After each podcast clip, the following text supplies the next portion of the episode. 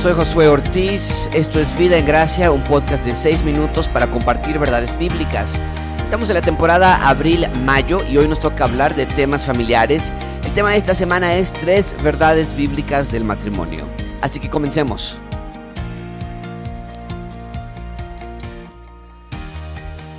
Cuando hablamos del matrimonio hablamos de una realidad espiritual. No nada más hablamos de una institución que la sociedad reconoce como dos personas viviendo juntos. Hablamos de una verdad espiritual, de una institución que no, creó, que no fue creada por el hombre, fue creada por Dios. Y por lo tanto necesitamos, cuando hablamos del matrimonio, regresar a aquel que diseñó el matrimonio y que instituyó las reglas básicas para el funcionamiento.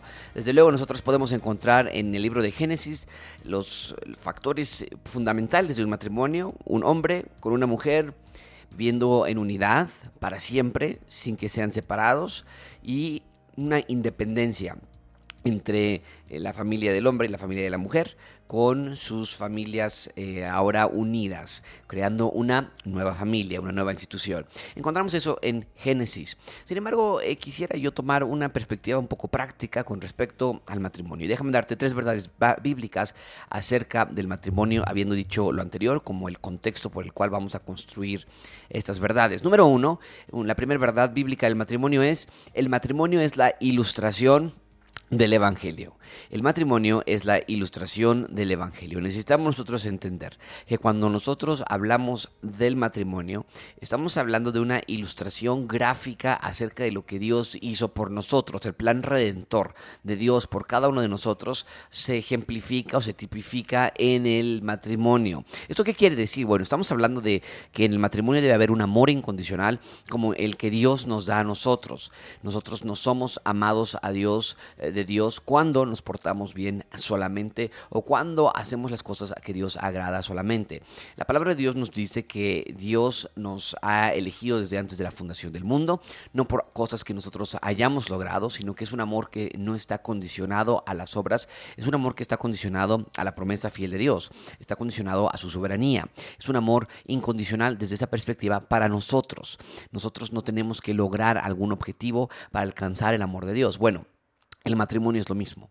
El matrimonio es entender que nuestro amor hacia nuestro cónyuge es incondicional.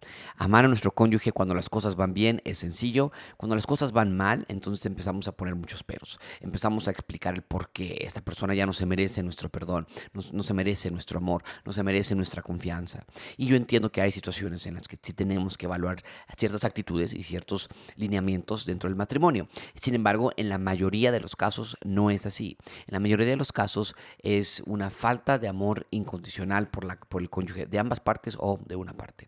No nada más es esto, estamos hablando también de perdón incondicional, de paciencia incondicional. Estamos ilustrando el Evangelio. La clase de perdón que hemos recibido de parte de Dios ahora la damos a otros. Al que mucho se le ha perdonado, mucho perdona.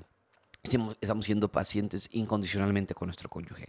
Estamos siendo pacientes con su pecado. Estamos siendo pacientes con su maldad. Estamos siendo pacientes con su falta de respeto. Eh, no, nos, no nos estamos dejando.